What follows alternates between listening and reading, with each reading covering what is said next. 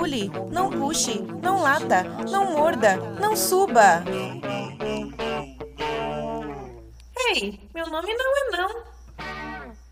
Bom dia, boa tarde, boa noite, ouvintes! Tudo bem com vocês? Você está ouvindo Meu Nome Não É Não, o podcast que traz resenhas de livros, artigos, reportagens sobre comportamento canino e animal e propõe aí uma conversa sobre essas experiências e estudos. Este programa é produzido por mim, meu nome é Nayara Lima, da Dog Be Good, e também pela Miriellen Campos, que é da AU Cão.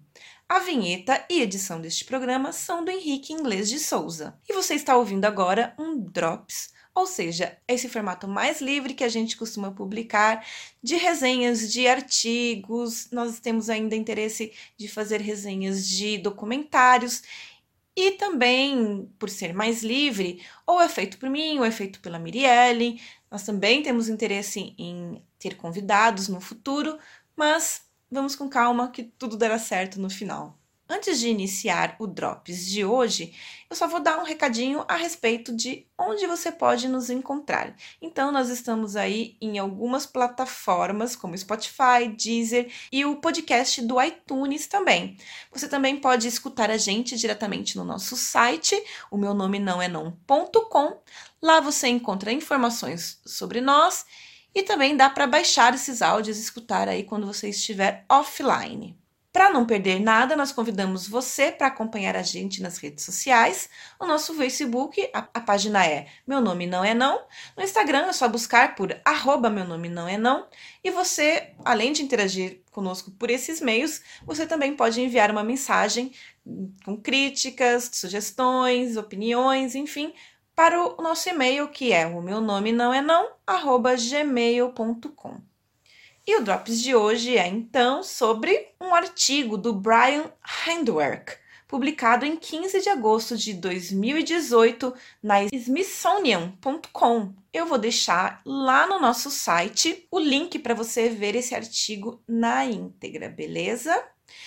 E a tradução livre, eu não sou tradutora, então é a minha tradução, tá, pessoal? A tradução do título seria: O quanto precisa é a teoria alfa sobre a domesticação dos cães. O Brian diz que há muito tempo, antes dos nossos amigos de quatro patas se tornarem buscadores de bolinhas de tênis ou assistirem futebol no, sofá, seus ancestrais eram puramente animais selvagens, em competição conosco, às vezes até de maneira violenta. O autor pergunta: como essa relação mudou? Como aqueles rivais mordedores se tornaram amigos fofinhos? E daí ele fala sobre um filme de ficção hollywoodiano chamado Alpha, que tentou mostrar aí como foi a primeira aproximação e parceria humano-lobo. O filme mostra a Europa, um lugar frio e perigoso, há 20 mil anos atrás.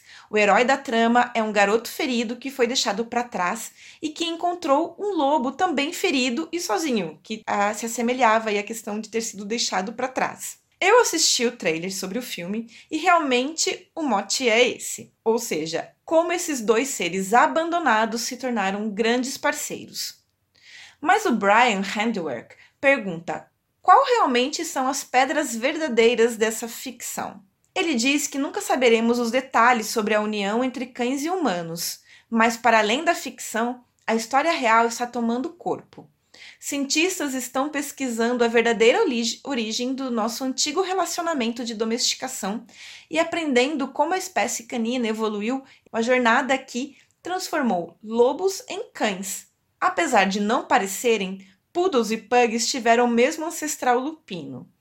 Os lobos cinzentos e os cães originaram-se de um mesmo lobo extinto entre 15 mil e 40 mil anos atrás. O autor coloca que todos os cientistas concordam com o Brian Hare, que é o autor do Seu Cachorro é um Gênio, que é um livro que nós já resenhamos e que foi escrito tanto Brian, pelo Brian Hare quanto pela Vanessa Woods. Então ele explica que todos os cientistas concordam com o que ele disse que aconteceu. Então, entre aspas aí. A domesticação dos cães é o evento mais extraordinário da história humana. Quem acompanhou o livro com a gente sabe que o Brian Hare comenta sobre essa domesticação, dizendo que ela aconteceu numa mão dupla. Nós também fomos influenciados por ela, pois nosso modo de vida mudou com a contribuição dos cães. E há uma controvérsia sobre a localidade desse início da domesticação, mas os estudos genéticos apontam que foram em vários lugares, mas não necessariamente todos os lugares do globo. Então, sul da China, Mongólia e Europa. Os cientistas não concordam com a data. Uma pesquisa da Nature Communications aponta que essa mudança está bastante no passado, no mínimo há 20 mil anos, mas que provavelmente há 40 mil anos. A ecologista evolucionária da Storybrooke University, Krisha Virimar, e seus colegas pesquisaram dois fósseis na Alemanha do período Neolítico, com cerca um com 7 mil anos e o outro com 4 mil anos. E a partir desses genomas estimou-se uma nova data e localidade. A pesquisadora acredita que os cães são dessa época, de 7 mil anos, e a localização Europa, porque a maioria dos cães atuais são muito semelhantes aos fósseis. Mas esse é o fim da história? Não. Outros pesquisadores analisaram o DNA de 59 cães europeus com idade entre 3 mil e 14 mil anos, incluindo o cão que foi enterrado na Irlanda sob um monumento e que tem 4,8 mil anos. Comparando os genomas com os de cães e lobos atuais, descobriu-se que os cães foram domesticados na Ásia há 14 mil anos. As linhagens começaram a se dividir em 14.000 a 6.400 anos atrás e seguiram para outros lugares. Mas há ainda fósseis muito antigos achados tanto na Europa quanto na Ásia. Por isso, então, que os, os pesquisadores acreditam numa domesticação em vários lugares. O que o diretor da Wellcome Trust Paleogemonics and Bioarchaeology Research Network da Universidade de Oxford Grieger Larson. Gente, espero estar falando esses nomes todos corretamente, tá? então, ele afirma que se há tantas evidências diferentes em tantos lugares, o mais óbvio seria considerar que todos estão um pouco certos. O que dificulta a pesquisa são os cruzamentos genéticos entre cães e lobos que existem até hoje. Mas os cães, como eles se tornaram amigos dos homens? Será que foi como no filme? Brian diz que mais importante que saber quando os cães foram domesticados é saber realmente como. A teoria do filme, segundo ele, não tem embasamento científico. Uma teoria similar é que, na mesma época em que o homem desenvolveu a agricultura, ele capturou alguns filhotes de lobos, os mantendo como pets e gradualmente domesticando eles. Os fósseis mais antigos, geralmente aceitos como cães domésticos, datam cerca de 14 mil anos, mas vários outros fósseis com mais de duas vezes essa idade também podem ser cães, pelo menos não serem mais inteiramente lobos. A teoria da sobrevivência dos mais amigáveis sugere que os lobos se domesticaram em grande parte entre os caçadores-coletores, então, humanos caçadores-coletores. Segundo Brian Hare, as mudanças físicas que apareceram nos cães ao longo do tempo, incluindo casacos manchados, caudas encaracoladas e orelhas frouxas, seguem um padrão de um processo conhecido como autodomesticação.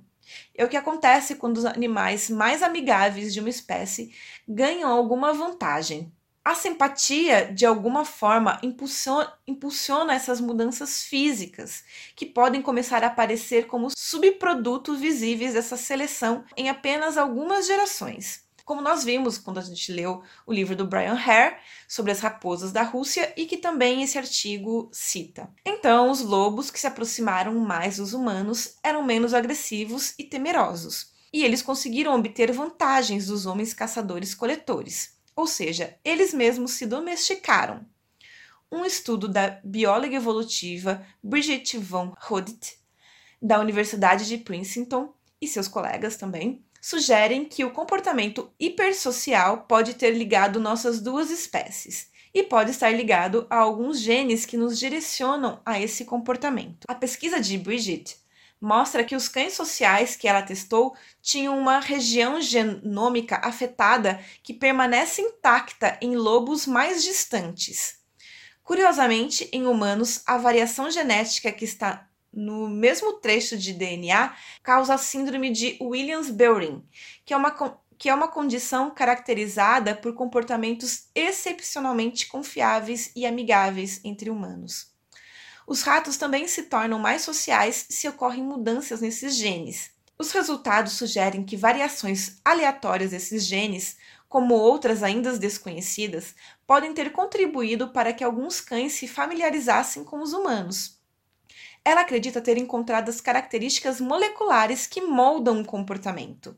Contudo, ainda caminhando no campo da pesquisa sobre a origem dos cães, na área de como eles se tornaram os nossos parceiros, sabemos que muito aconteceu nos últimos anos. As mudanças que variaram aí raças entre o Basset e o Wolfhound são evidentes, mas os cães mudaram não só a pele ou o pelo, né? As mudanças são muito mais profundas do que isso. Estudos sugerem que os cães aprenderam a trabalhar conosco e assim têm mais dificuldade trabalhando juntos com a própria espécie. Isso é compensado porque eles nos usam como ferramentas para obterem o que querem. Daí o artigo traz uma pesquisa que mostra a diferença entre cães e lobos para resolverem problemas. Os lobos trabalham na tentativa e erro várias vezes. Já os cães, ao primeiro sinal de dificuldade, recorrem às pessoas. Deste modo, eles perderam algumas habilidades, mas utilizam estratégias sociais que dependem do tipo único de cooperação que cães domesticados têm com os humanos.